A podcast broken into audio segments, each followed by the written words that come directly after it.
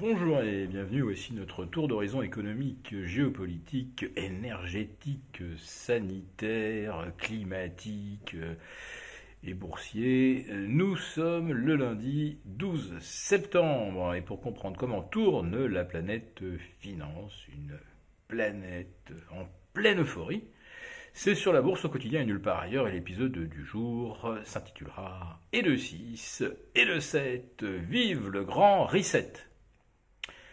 Alors, nous en sommes à 6 séances de hausse consécutives sur le CAC 40, ce que peu de gens auraient imaginé, avec une banque centrale augmentant son taux directeur de 75 points de base pour, le porter à 125, en fait une fourchette 125, 150 euh, avant une prochaine hausse de taux qu'on anticipe de l'ordre de 50 points qui portera le taux directeur à 200 points en Europe.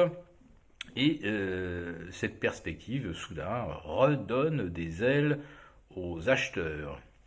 Alors, je comprends que vous puissiez trouver ce scénario assez singulier.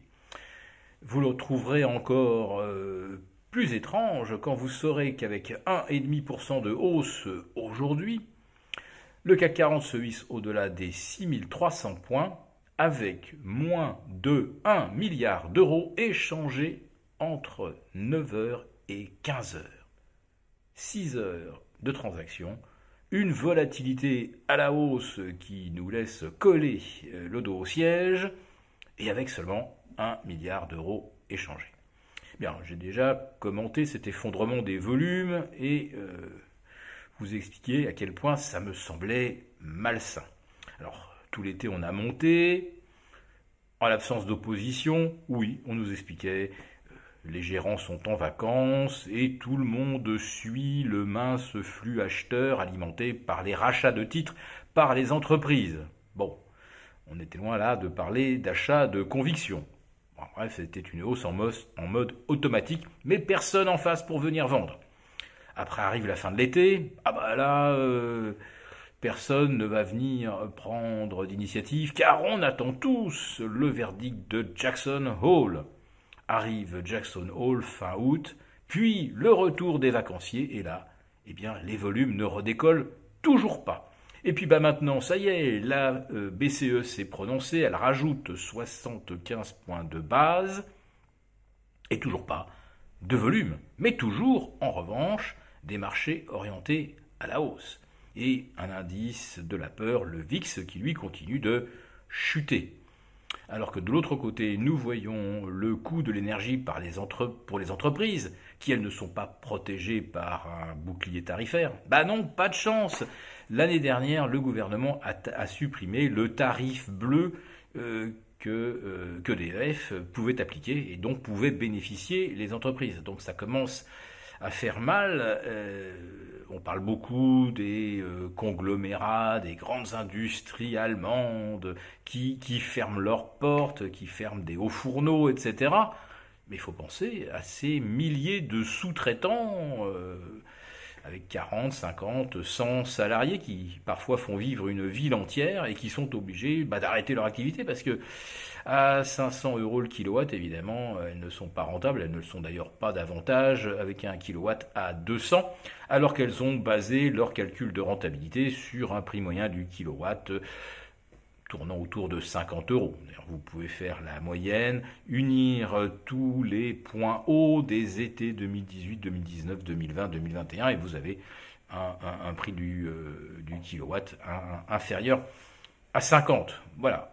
Donc euh, là, euh, on se retrouve face à quelque chose d'absolument énorme, mais dont les marchés ne semblent pas du tout pressés de, le prendre en compte et de le, de le pricer dans euh, la rentabilité future euh, des entreprises.